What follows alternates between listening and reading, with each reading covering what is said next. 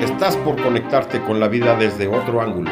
Andrés Valencia te espera para patear contigo el tablero de los paradigmas, para que tomes el control de lo que piensas, de lo que crees y de lo que sientes. Bienvenido al programa donde el protagonista no es el ego. Desde aquí, todo es con buena onda. Comenzamos.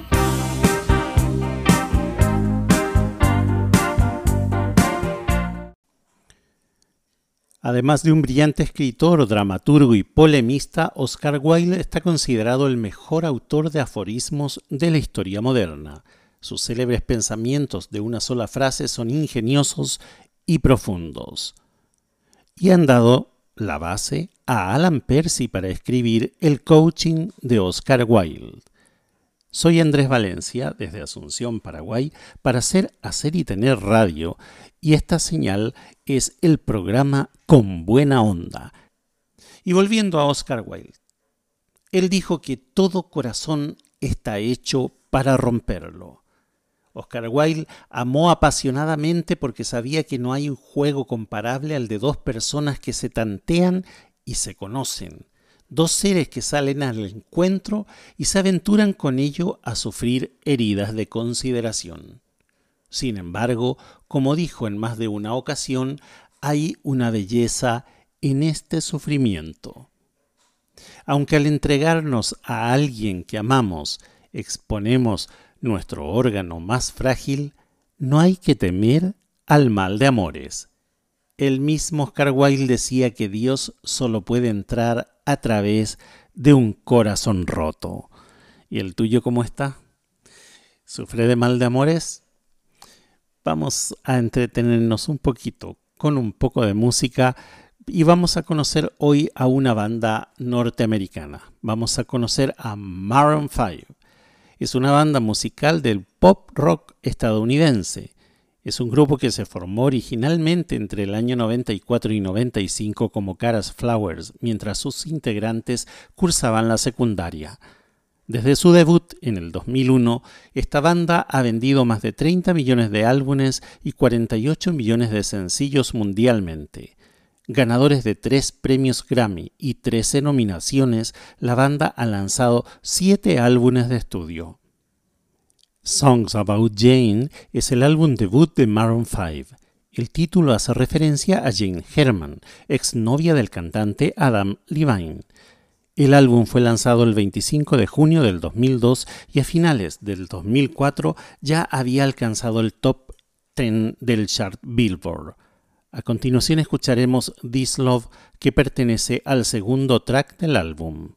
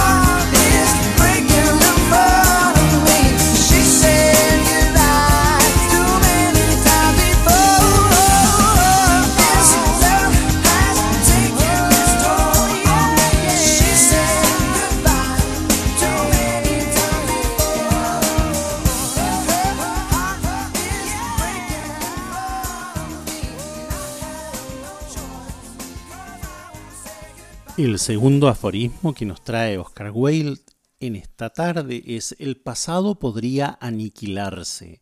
Siempre las penas o el olvido pueden hacerlo, pero el porvenir es inevitable.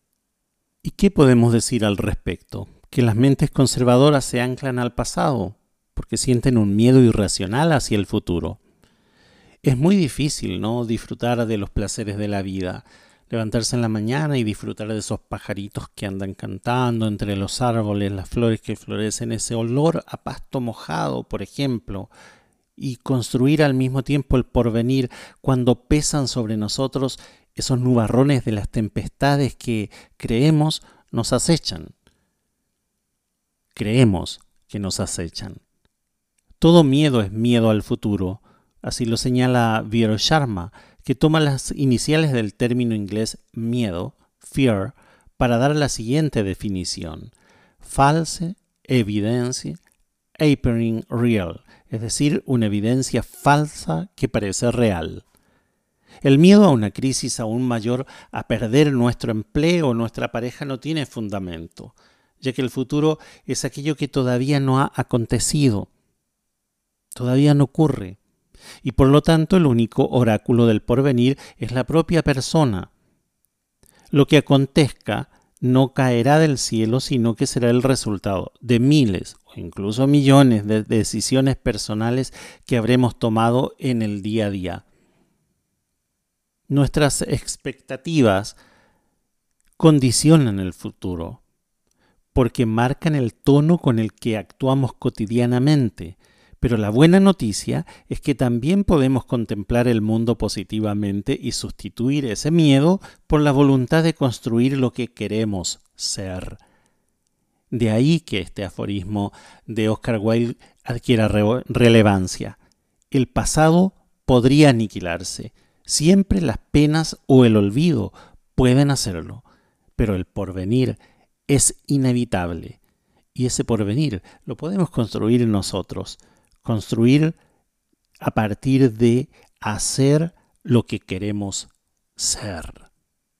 It Won't Be Sung Before Long es el segundo disco de estudio de la banda estadounidense Maroon 5. Lanzado el 2 de mayo del año 2007, casi cinco años después del exitoso álbum Song About Jane, su primer sencillo fue la canción Makes Me Wonder, que estuvo en los primeros lugares de los rankings. Vamos a escuchar esta hermosa canción, Makes Me Wonder.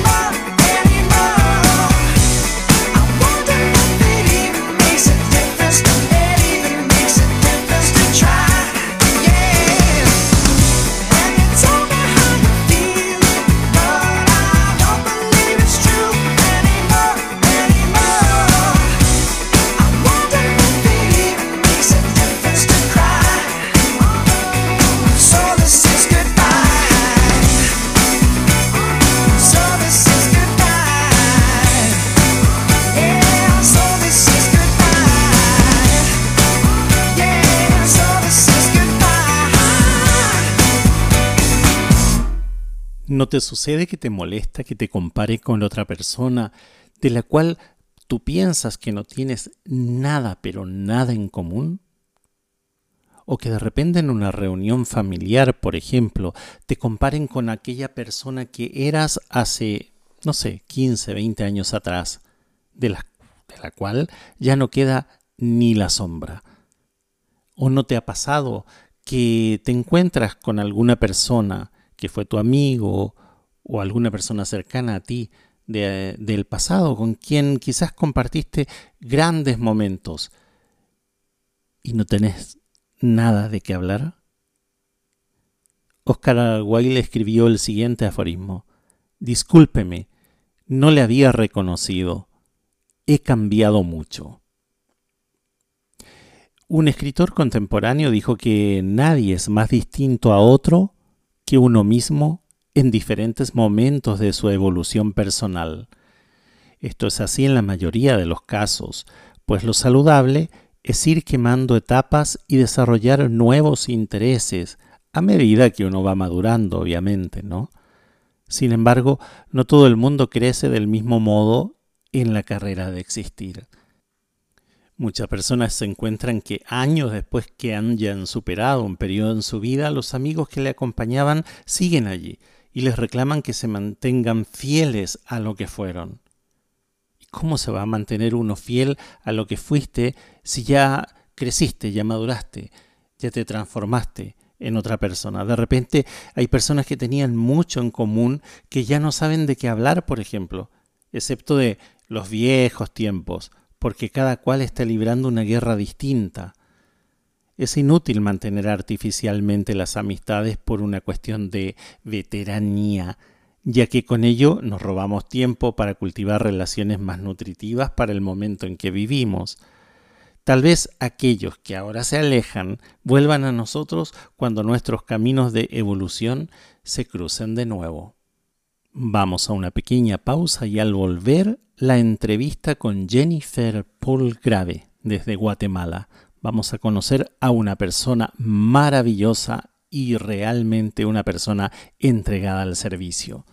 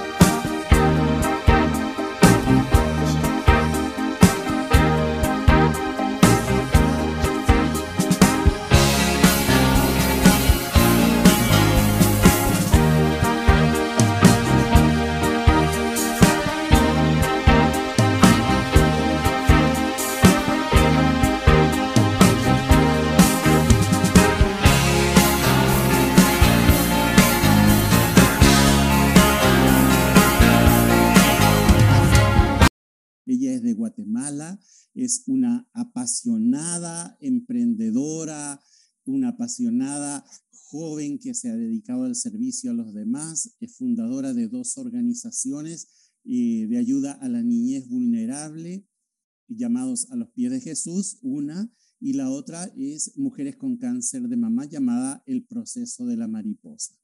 Además, no conforme con eso, ella es escritora, es conferencista, es profesora de teología y de filosofía. Vamos a hablar de todo esto porque yo quiero que la conozcan.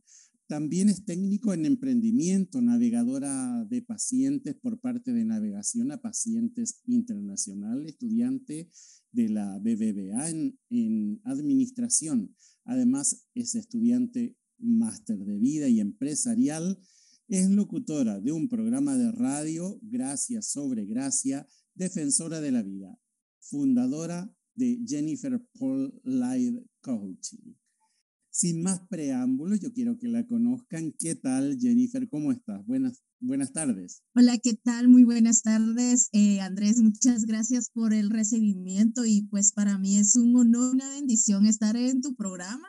Realmente, pues para los radioescuchas nos lo vamos a pasar genial. Andrés es una persona muy estimada también para mí, colega en línea positiva que nos ha unido a todos los profesionales y grandes seres humanos y un honor y bendición estar en tu programa.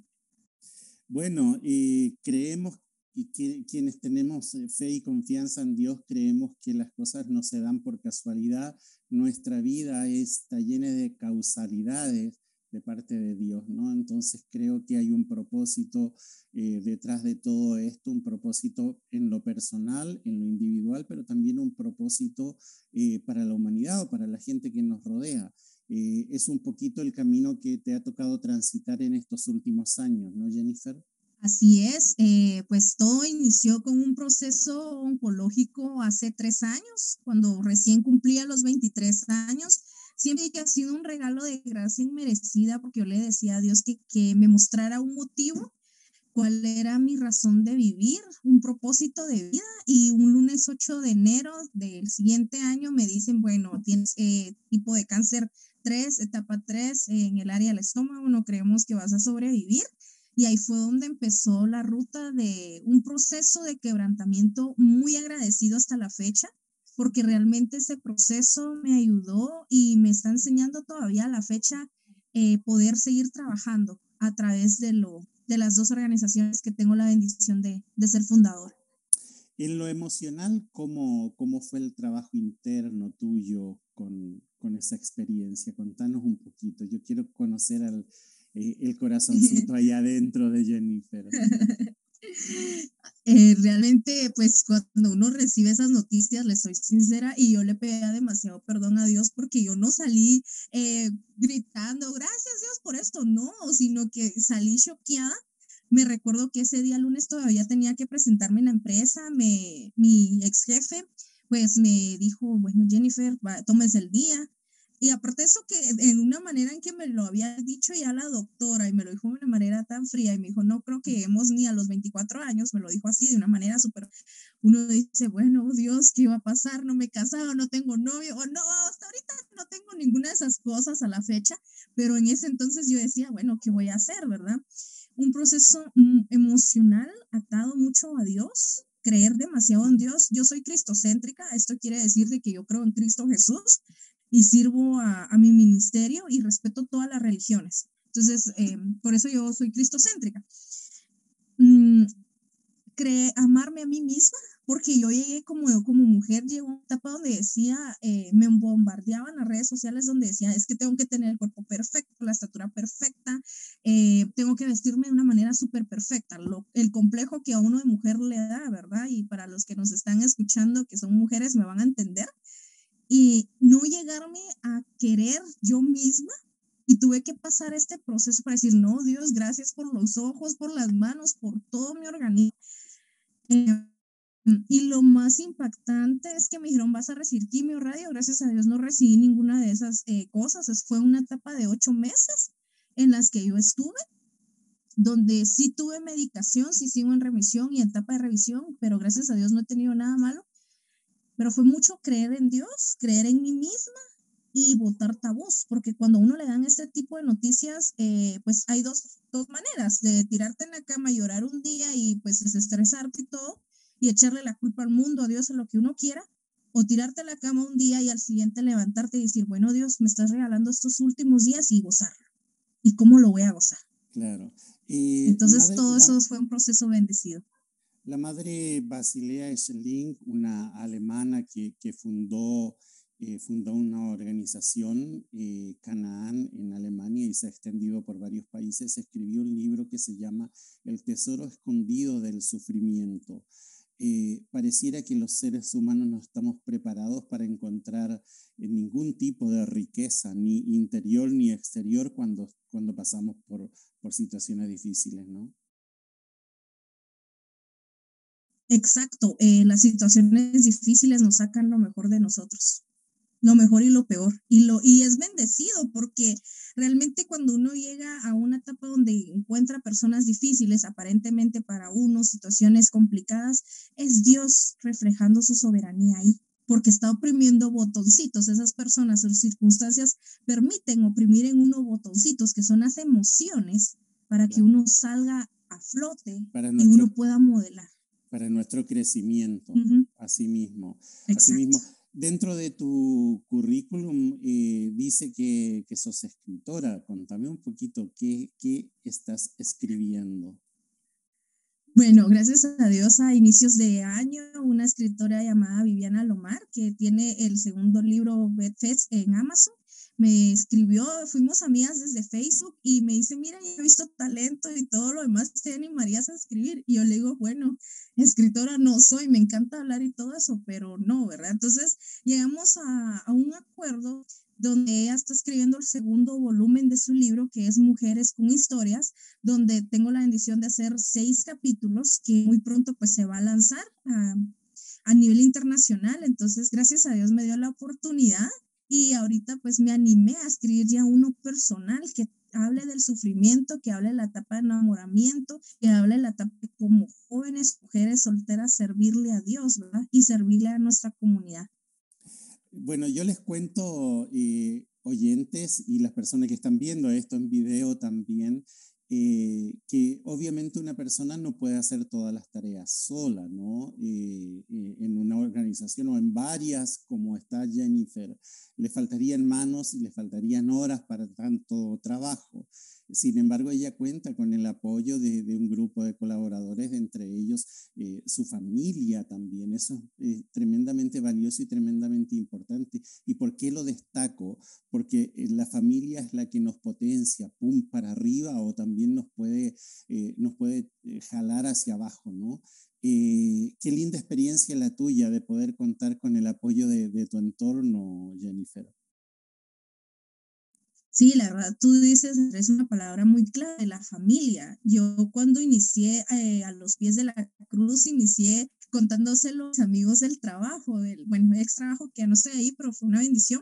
Eh, yo les decía, bueno chicos, yo tengo ganas de organizar esto y todo, pero ¿cómo lo hago? No tengo recursos, no personal, no tengo diseño y todo. Y me decían mis amigos, lánzate, hazlo. Y yo les decía, bueno, ¿ustedes me van a ayudar? Sí, te vamos a ayudar, ¿verdad? Y gracias a Dios este mes cumplimos dos años con las organizaciones Inicié con cuatro personas y aparte mi familia, en total éramos 10 y ahorita ya somos 60 personas. Mi junta directiva tenemos tres sedes a nivel eh, pues departamental acá en Guatemala y ha sido una bendición. Y siempre he dicho que el trabajo en equipo es lo primordial y que esto trabajando es el poder delegar.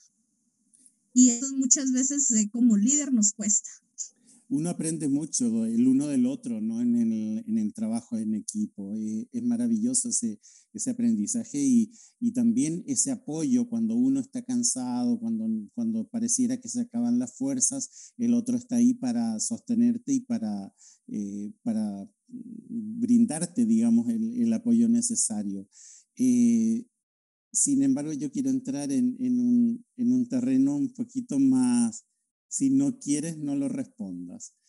Pero aparte de los amigos y aparte de la familia, ¿tienes algún novio, alguna pareja, algún marido, algún, algún ser divino que está ahí a tu lado apoyándote? Ay, no, y me río, no en son de burla. Es un tema que estábamos hablando con mis hermanas y mi mamá hace un ratito y no.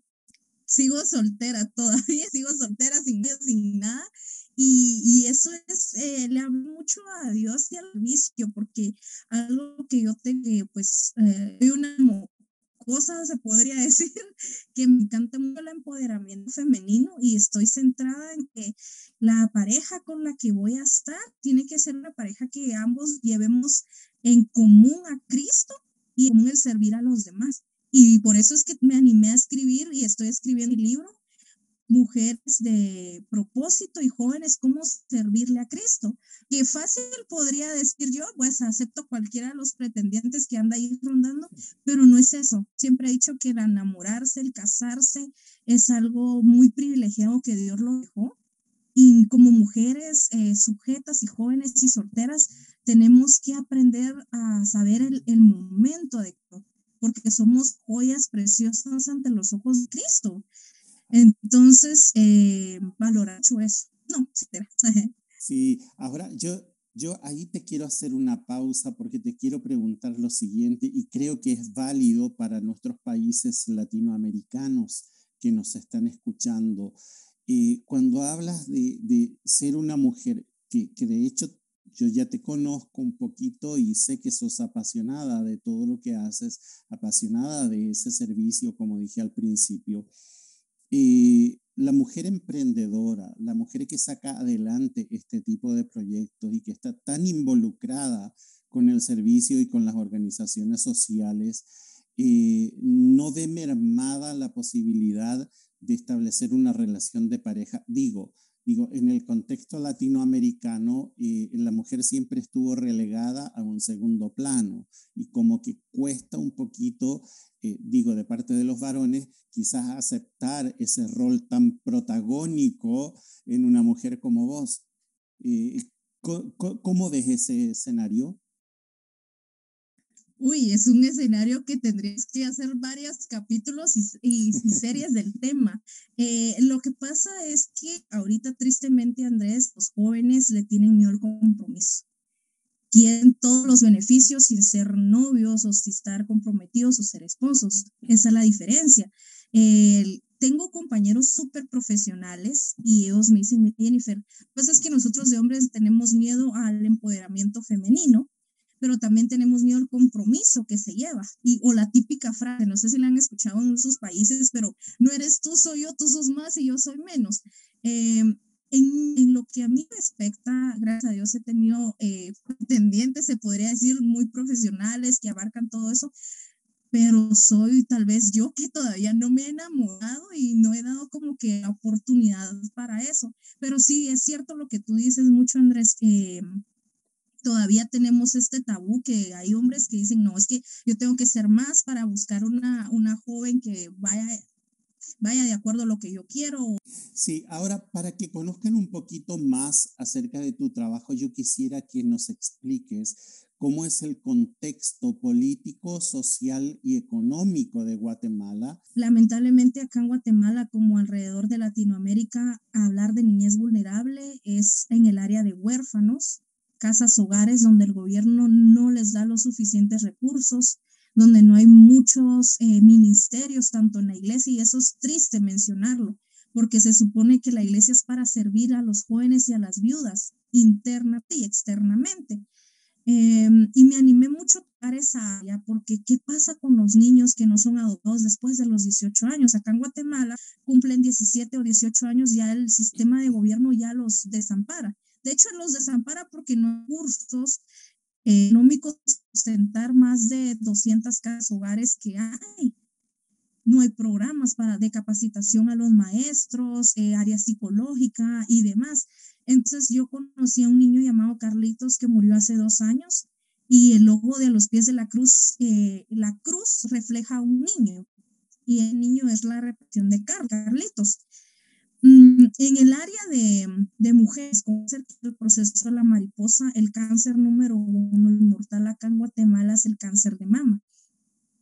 Eh, una quimioterapia, una radioterapia vale alrededor de 500 dólares aproximadamente y dependiendo el cáncer y el nivel de cáncer de la mujer o del adolescente, es la cantidad de quimioterapias o radioterapia, sin contar gastos de alimentación, hospedaje y lo demás.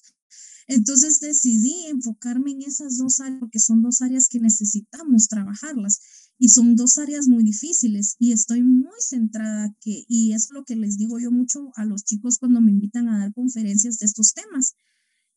Tenemos que estar centrados en dos cosas. Uno, nosotros no lo podemos hacer todo con nuestras fuerzas. Tenemos que tener a mucha gente atrás para que nos apoye. Y dos, eh, tener dos organizaciones de ayuda no quiere decir que nosotros vamos a quitar o vamos a colocar paz a nivel mundial, porque eso no se puede, sino vamos a vivir como jugadores o como grupo voluntario, directiva frustrados. Y eso no es así. Hay un libro que los recomiendo que se llama El líder emocional y espiritualmente sano, porque ahí habla mucho del servir a los demás en el área de ejecutivo, en el profesional y en el área de emprendimiento, y habla de escudriñarse a uno mismo.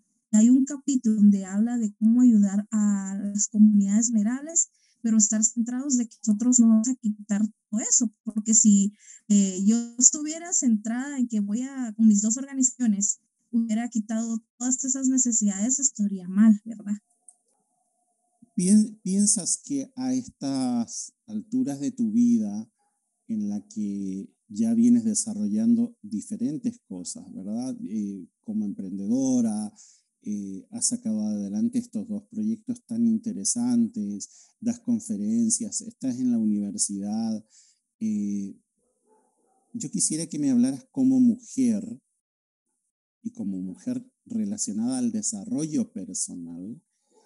¿Sientes que tienes el control de tu vida? Te podría desde un 100%, un 70%. Eh, algo que Dios me ha permitido esta semana experimentar es que nosotras, no solamente como mujeres, como niñas, adolescentes y hombres, eh, podemos estar ocupados en mil cosas, pero va a llegar un momento en que nosotros necesitamos alejarnos un momento, dar una pausa y llenar nuestro odre, nuestra vasija, que es el cuerpo.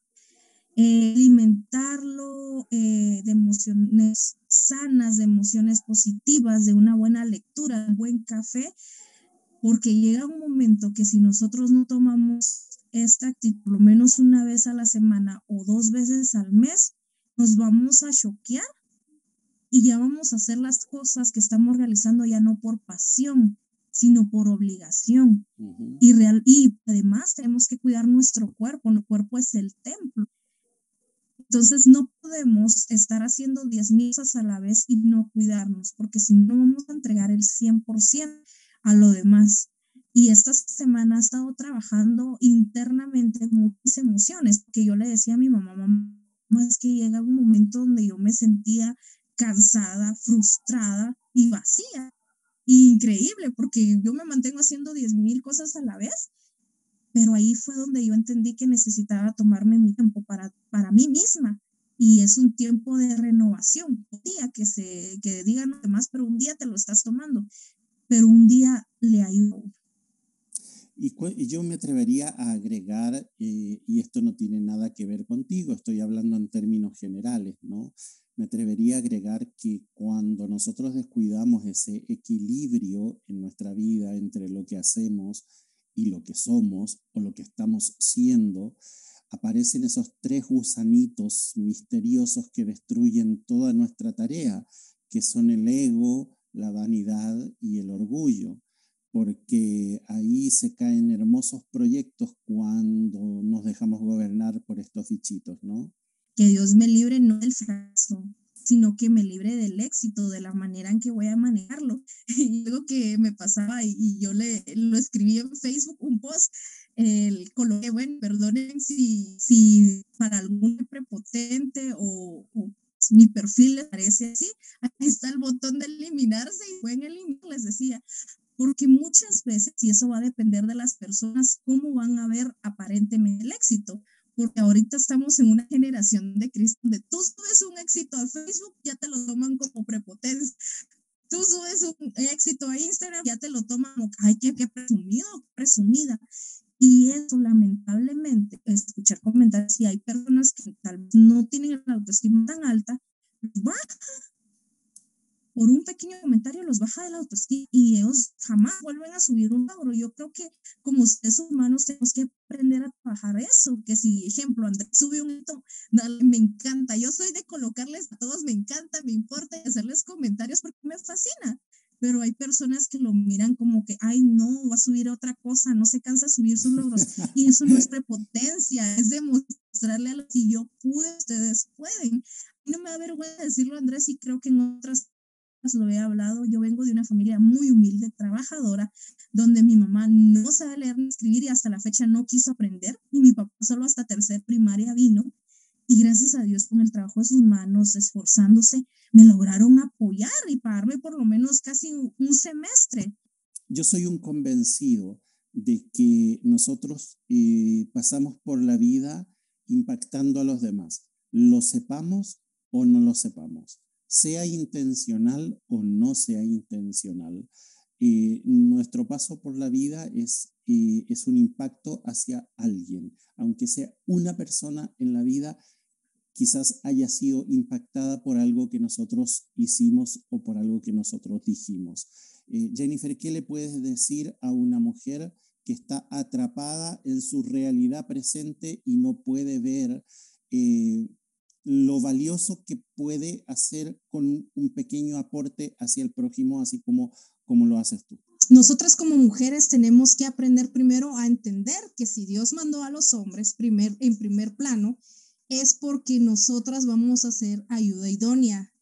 No, no soy feminista, soy femenina y eso también es otra parte que, a ver cuando desmenuzamos con Andrés un poquito el tema. No soy de andar haciendo competencia con los hombres, al contrario, la mayoría de mentores y, y soy más rodeada de compañeros hombres. ¿Por qué? Porque a mí me encanta son muy directos, eh, muy profesionales, eh, son del carácter fuerte. Y nosotras como mujeres no estamos para competir ni hacer de menos a ellos, sino que entender que vamos de la mano trabajando con ellos. Cierto, también hay, hay hombres que, pues, también hay caminos en la vida donde uno le enseña que hay hombres que sí van a competir con uno por naturaleza, pero es raro, raro encontrarse a alguien así. El punto de todo es ¿Qué estamos haciendo como mujeres, como niñas, como adolescentes eh, en esta etapa? No frustrarnos. Y yo siento que Dios a todos nos da un propósito en esta maravillosa vida. Pero preguntémonos, ¿ya encontramos nuestro propósito? La vida es tan corta, señores, que solo nos tenemos 24 horas al día. Y lo que nosotros dejamos hecho el día de hoy, podemos, eh, al día siguiente lo podemos corregir probablemente, pero realmente, ¿qué estamos haciendo? ¿Qué legado vamos a dejar? Un título, eh, una maestría, reconocimientos no van a nuestros funerales, van a nuestros funerales los, nuestros amigos, los seres que nosotros en el camino de la vida ayudamos. Y créanme perfectamente cuando yo les digo que qué rico se mira ver en un funeral eh, a muchas personas que están llorando, pero a la vez están hablando de recuerdos de la persona ya fallecida, porque eso muestra qué persona marcó la vida de nosotros, qué queremos dejar en el, en el mundo. No se necesita eh, nacer en cuna de oro para hacer grandes proyectos. Yo soy una de los, de los grandes reflejos. Tengo a mis dos papás maravillosos que no saben, apenas saben leer y escribir mi papá, pero él siempre desempeñó con mi mamá a darnos valores morales, a enseñarnos a trabajar. Y como les estaba comentando, mi primer trabajo fue con el gobierno de dos años. Mi, tenía que seguir pagando la U, me quedé sin trabajo. Estuve 15 días trabajando en limpieza, con tres semestres en la universidad. Y cualquiera hubiera dicho, no, Jenny, te rebajaste a trabajar ahí. No, fue porque yo aprendí de que todo trabajo fue humilde. Y si no hubiera trabajado esos 15 días de limpieza, no me hubiera contratado la empresa rusa. Estuve trabajando cinco años y medio para una empresa multinacional. Ahorita, gracias a Dios, ya estoy trabajando para una empresa que le agradezco a Dios y a la vida por haberme colocado. Pero, ¿qué pasa con todo esto, lo que les estoy diciendo? Que no menospreciemos ningún trabajo. Jóvenes, el hecho de que nos se gradúen de diversificado de la secundaria o que estén en la universidad, pero ahorita, lamentablemente, así es el sistema a nivel latinoamericano que les están pidiendo demasiadas cosas a los jóvenes en su primer trabajo, inicien desde cero. Si tienen que iniciar haciendo limpiezas, eh, cargando cajas, inicien. No es un trabajo denigrante, al contrario, es un trabajo en el cual ustedes van a aprender a ser más humildes, más humanos, más profesionales, para cuando en un futuro ustedes tengan la oportunidad de ser gerentes, de ser empresarios, ya miren ustedes con qué sudor se ganaron las cosas. Muchísimas gracias, Jennifer. Espero poder tener pronto la dicha de conversar de algún tema interesante. ¿Por qué no, por qué no lo vamos definiendo en los próximos días y nos encontramos de vuelta? ¿Te parece? Me parece muy bien y pues ahí estoy. Muchas gracias a ti, Andrés, por la invitación a tu programa. Un honor y una bendición y pues para todos los que nos van a ver o nos van a escuchar, pues ahí estamos a la orden. Pueden seguirme en mis redes sociales, arroba Jennifer-Polgrave, en Instagram. En Instagram está un link llamado Henkit. Le dan clic y ahí les despliega todas mis redes sociales. Bueno, les aclaro que Jennifer es con J, ¿eh? Eh, ¿eh? sería Jennifer Paul Grave con B corta. Bueno, yo la defino a ella como a otras personas que me ha tocado entrevistar, la defino como una persona sobresaliente. ¿Y por qué digo esto? Porque las personas sobresalientes nunca han sido la versión de alguien más. Las personas sobresalientes son ellas mismas y dan el todo por el todo por el prójimo. Debemos preguntarnos cada día, ¿qué debo hacer? Dejando de pensar en el cómo lo voy a hacer y por qué lo debo hacer debemos pensar que es la relación entre el debo y el quiero. Cuando el debo se junta con el quiero, aparecen personas sobresalientes como Jennifer. Les agradezco. Pasamos al siguiente bloque después de una pausa y nos encontramos eh, con, buena música y continuando con, con el tema del día de hoy.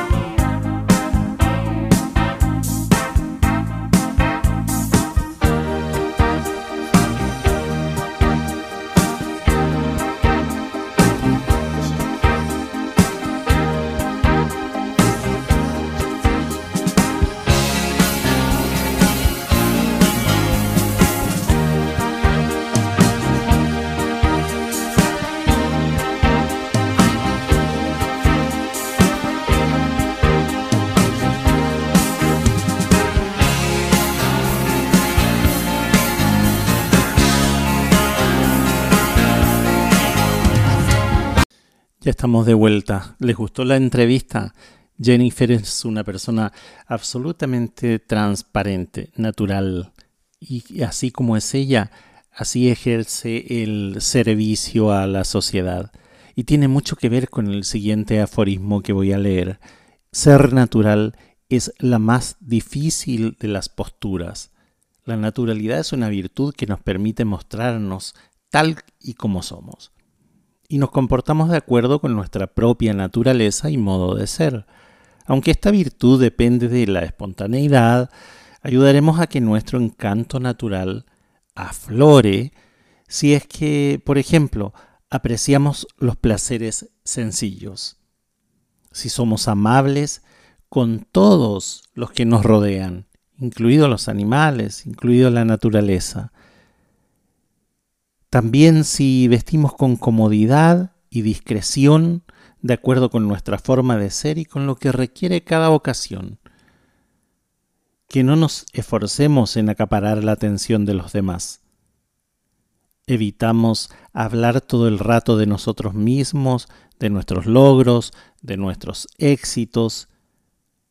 No exaltamos ni, ni siquiera menospreciamos tampoco a las demás personas somos generosos con la vida. Sobre la naturalidad, Eugenie Dors recomendaba entre dos explicaciones, elige la más clara, entre dos formas, la más elemental, y entre dos expresiones, la más breve. Overexposed es el cuarto álbum de estudio de la banda Maroon 5 Luego del fracaso comercial de Hands All Over, el grupo apresuró la producción de un nuevo material publicando así este álbum el 20 de junio del año 2012. La siguiente canción es una de las más conocidas del álbum. Estamos hablando de One More Night.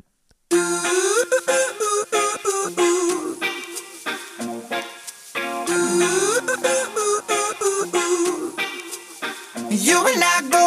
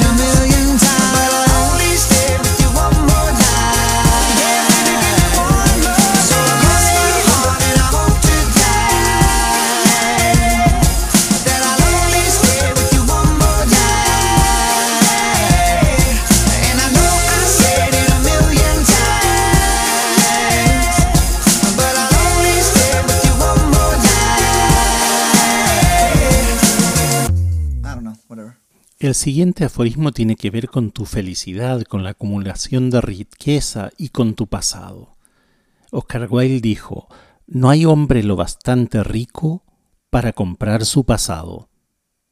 Muchas personas invierten en largos años de psicoanálisis una energía que deberían dedicar a encontrar su misión en la vida o su propósito en la vida, como nos decía Jennifer en el bloque anterior.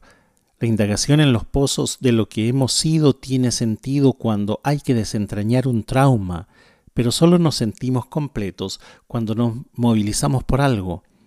Es entonces cuando la vida adquiere un sentido, un sentido de propósito. Oscar Wilde se entregaba a los placeres como forma de vida, igual que un náufrago que sabe que no hay nada más por hacer. También Nikos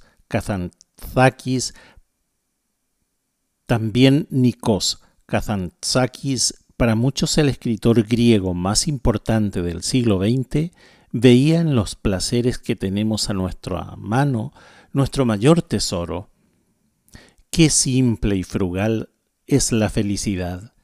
Un vaso de vino, una castaña asada, un pequeño y miserable brasero, el sonido del mar. Lo único necesario para experimentar la felicidad aquí y ahora es poseer un corazón simple y frugal. En su austera tumba, en una loma solitaria de Heraclión, en Creta, reza la inscripción No anhelo nada, no temo nada, soy libre. Five es el quinto álbum de estudio de la banda estadounidense Maroon 5. El álbum cuenta con el sello discográfico de Interscope y fue lanzado el 2 de septiembre de 2014. En este álbum regresa el tecladista Jesse Carmichael, después de su ausencia en Overexposed. Y este es uno de los álbumes más conocidos de Maroon 5, ya que tiene varios hits a nivel mundial y entre ellos está este tema que vamos a escuchar a continuación, Animals.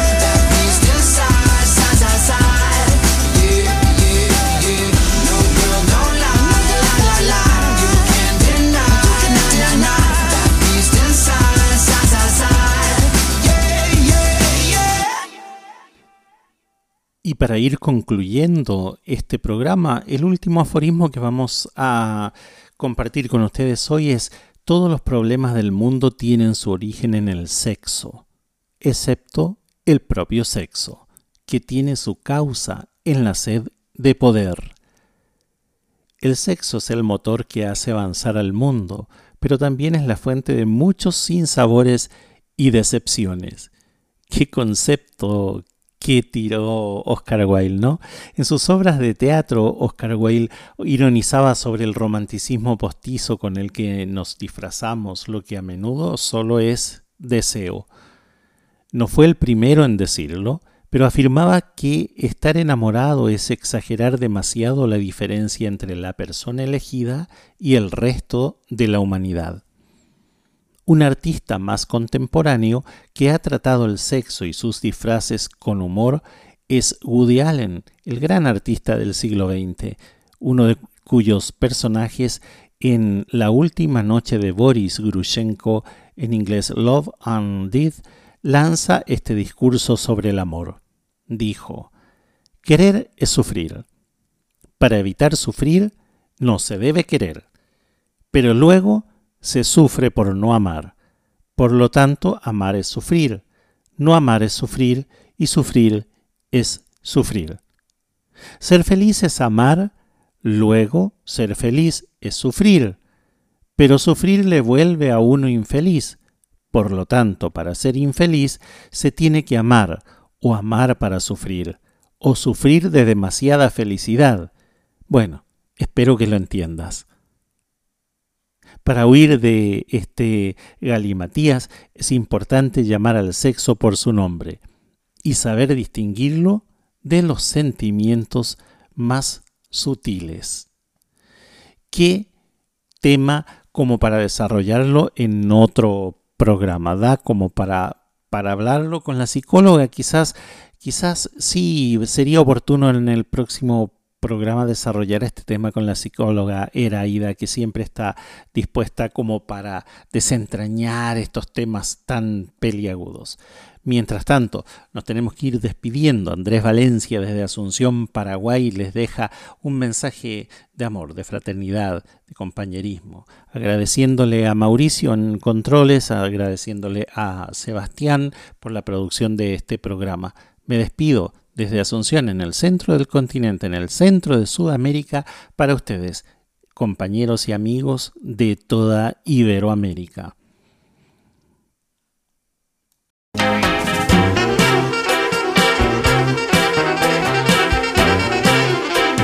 Se nos hizo corto el tiempo.